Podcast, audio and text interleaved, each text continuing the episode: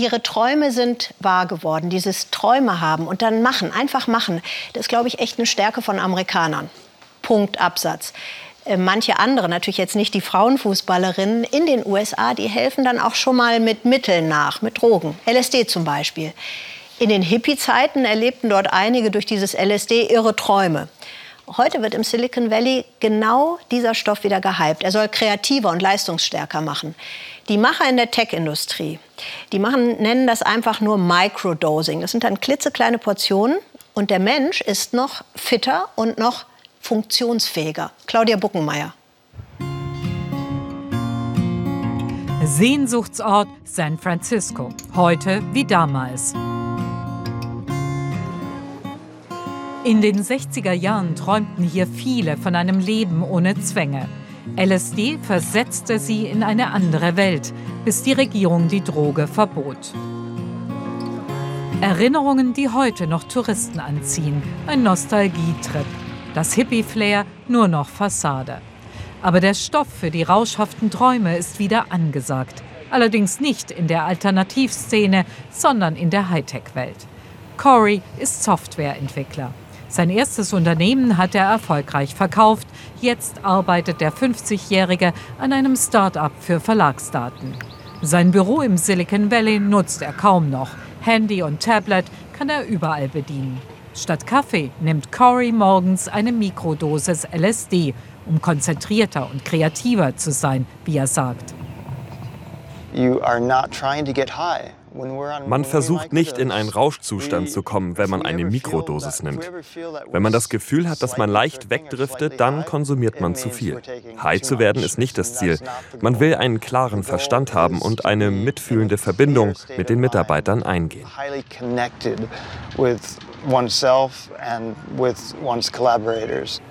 Und das ist eine Mikrodosis. Ein winziges Viereck als Träger der bewusstseinsverändernden Droge. Früher sahen die Plättchen ein bisschen wie bunte Briefmarken aus. Der Besitz ist strafbar. Und doch bekennen sich seit ein paar Jahren Menschen wie Corey offen zum Microdosing. Viele technische Neuerungen im Silicon Valley sind durch LSD erst befeuert worden. Apple-Erfinder Steve Jobs schrieb einen großen Teil seiner Kreativität dem LSD zu. Ich persönlich glaube, dass weder der Macintosh noch das iPhone existieren würden ohne Steve Jobs Beziehung zu der Substanz.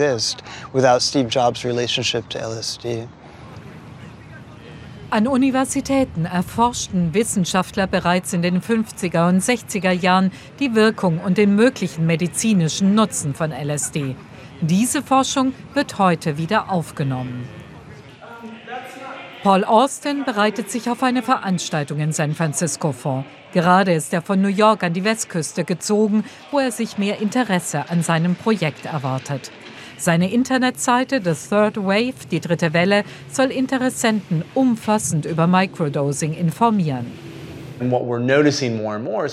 Wir stellen zunehmend fest, dass Kreativität sich zur meistgeschätzten Fähigkeit im 21. Jahrhundert entwickelt. Wenn es eine Substanz gibt, die auf Wunsch helfen kann, kreativ zu sein, dann erklärt das für mich, warum Führungskräfte sich so dafür interessieren. Paul Austin sieht sich als eine Art Lehrer oder Coach. Hat jeder hier schon mal Psychedelika ausprobiert? Seine Mission und Geschäftsidee verlässlich erklären, wie LSD und andere halluzinogene Stoffe eingesetzt werden können, ohne Risiko. Dass es Risiken gibt, ist ihm bewusst. Austin organisiert Veranstaltungen über legale, bewusstseinserweiternde Techniken, hofft aber, dass LSD eines Tages wieder zugelassen wird. Viele Studien zeigen, dass Psychedelika bei posttraumatischen Störungen helfen können, bei schweren Depressionen oder Alkoholismus. Diese Forschung ist wichtig, um Regierungen oder anderen Skeptikern zu beweisen, dass es hier nicht um einen Drogenrausch geht, sondern um Medizin, die heilen kann, wenn sie richtig angewendet wird. Viele junge Menschen in San Francisco stehen unter großem Druck. Das Leben in der Stadt fast unbezahlbar. Der Blick auf andere, die bereits mit Mitte 20 die erste Million verdient haben, belastend. Microdosing gilt für manche als Weg, das Beste aus sich herauszuholen, aber auch um gegen depressive Stimmungen anzukämpfen. In seiner Arztpraxis sieht sich Moshe Lewis häufig mit Patienten konfrontiert, die ihn nach Erfahrungen mit kleinen Dosen LSD fragen.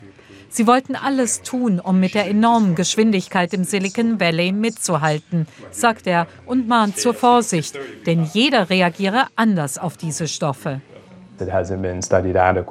Wir haben noch nicht ausreichend erforscht, was geschieht, wenn jemand das über einen langen Zeitraum macht, also mehr als drei Monate täglich. Was geschieht dann mit dem Gehirn? Verändert sich da etwas? Andere Drogen beeinflussen normalerweise das Gehirn. Das Online-Wirtschaftsmagazin The Hustle hat mehr als eine Million Abonnenten, Tendenz steigend. Mit diesen Zahlen im Rücken kann Herausgeber Sam Parr auch Themen setzen, die provozieren. Wie jüngst das anonym verfasste Protokoll eines Selbstversuchs mit Microdosing. Das kam gut an. Der erfolgreiche Firmengründer wittert ein neues lukratives Geschäft, auch wenn die Legalisierung noch in weiter Ferne scheint. Wenn ich ein Wettspieler wäre, und das bin ich, ich investiere in Unternehmen, dann würde ich auf jeden Fall auf eine solche Firma setzen. Es gibt noch viel zu regeln, aber wer hätte vor 20 Jahren gedacht, dass Haschisch mal legal sein würde? Ich glaube, dass Microdosing mal ein großes Ding wird.